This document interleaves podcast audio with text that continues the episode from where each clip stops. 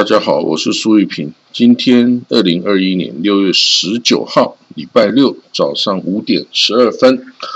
我们看到这个呃疫苗哈，这 COVID-19 的疫苗哈，在全世界都是处于短缺的状态哈，但是有一些地方啊是还呃是是有过剩的样子哈。那首先呢，这个以色列哈，以色列的。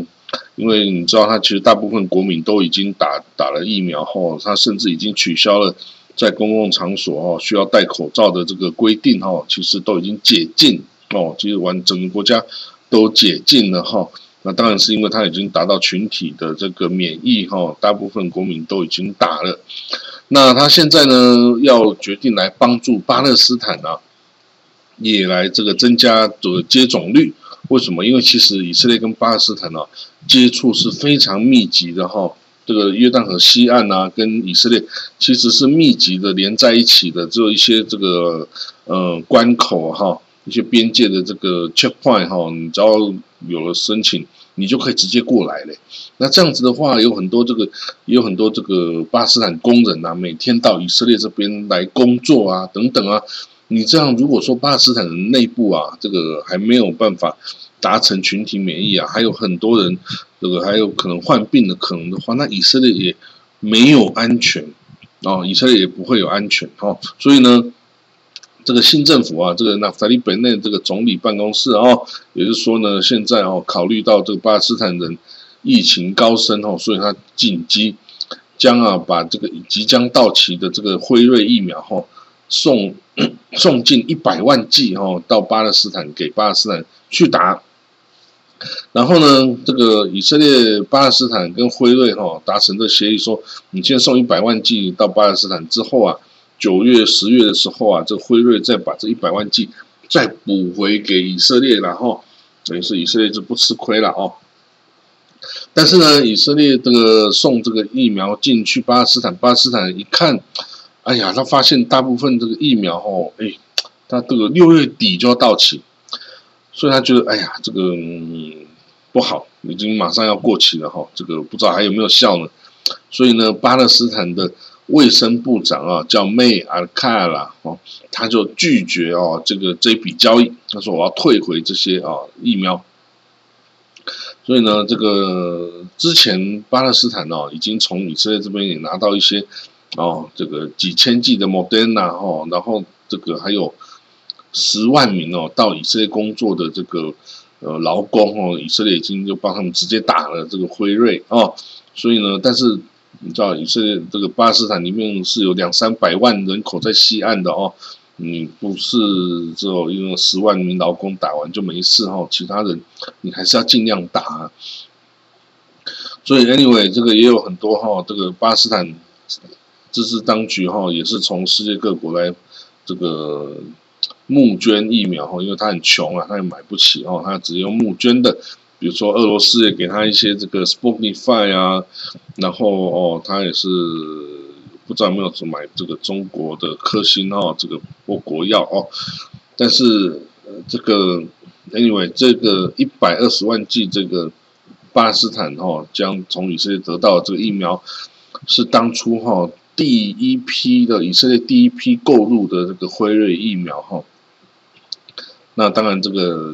因为每一剂哈要九十美金哈，因为以色列是说我是三倍的价钱跟你买哦，我要立刻拿到哦，所以呢后来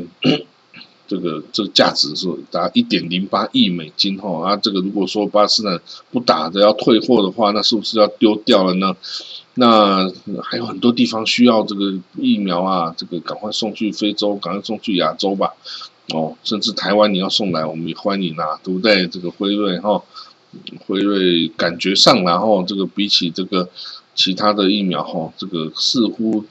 这个副作用比较没有那么大，因为在看到以色列啊全民接种的过程中啊，因为这个副作用啊而出现的问题。似乎是比较少了哈，对以色列这个为例哈，所以好了，那这个至少这个他们是有了哈。那以色列当初买这病买这个疫苗是很大手笔的哈，他除了这个为了这个辉瑞大大手笔的买辉瑞疫苗，他也买了很大批的这个阿斯 z e n e c a 还有这个 Moderna 等等哦，都买了哈，他是为了。他不是以一个国民打两剂为这个哈为目标，他恐怕是以这个还要有一些战备储备哈，等着打第三季、第四季哈都可以满足哈。啊，辉瑞也承诺，这以色列需要多少，我就供应你多少哦。所以，所以这个以色列哈，以色列人哈，因为他对于这个人命的非常的重视哈，所以他会。需要用任何代价，他不惜任何代价哦，来弄到病这个疫苗哦，来为他的国人施打哦，这个是几乎是不用讲的哦。那好，我们来看到第二个消息哦，黎巴嫩啊，这个陆军参谋长啊，他说啊，因为这个黎巴嫩的这个经济已经陷于崩溃哦，所以说军队哈也都已经拿不到薪，拿到薪水，但是他薪水。已经贬值九成了，你说那这样子根本买不起食物，让家人一个温饱都没有办法哈，所以这个军队哈也是要即将出现军心涣散的这种状态哦，所以他就跑到西方，而且跑到法国啊，就说哎，请你支持哦，我们黎巴嫩陆军哈，这个 就给我们看怎么怎么补助啊，哦，帮我们筹集一些资金哈，免得我们这个黎巴嫩军队崩溃啊，一崩溃。对于周边国家的这个安全哦，其实也都没有帮助啊，而且是很大的影响。那至于为什么会造成这个呢？就是啊，政争，然后这个政治的争端哦，让这个国家陷于哦这个无止境的崩溃啊，一直往下哦，往往这个 button 一直冲下去哈，这无限的下跌。好了，我们知道昨天呢，六月十八号是昨天哦，这个伊朗总统大选开始了哦。那这个总统大选呢，要一直打，一直投到他们伊朗的的深夜哈，所以这个大概要到今天十九号，也是今天十九号，伊朗的中午或下午时间哈，你才会知道。这开票的结果哈，所以现在还不知道哦。不过呢，当然已经有很多人说这个投票率是很低的啦哦，因为人民呢觉得我也没有什么选择的啦，你把我们选择全部都干掉了哈，那我我你在台面上我都不想选，那我不投总可以吧？我不投，这是我的选择啊，这脚长在我的身上是不是？不过呢，这个大宗教领袖大阿亚托拉阿里后面那伊啊。他投票了，投票之后，投票之后，他也这个呃呼吁啊，这个所有伊朗的人要出来投票哦，说这个对你的国家未来很重要哦，每一票都很重要哦。那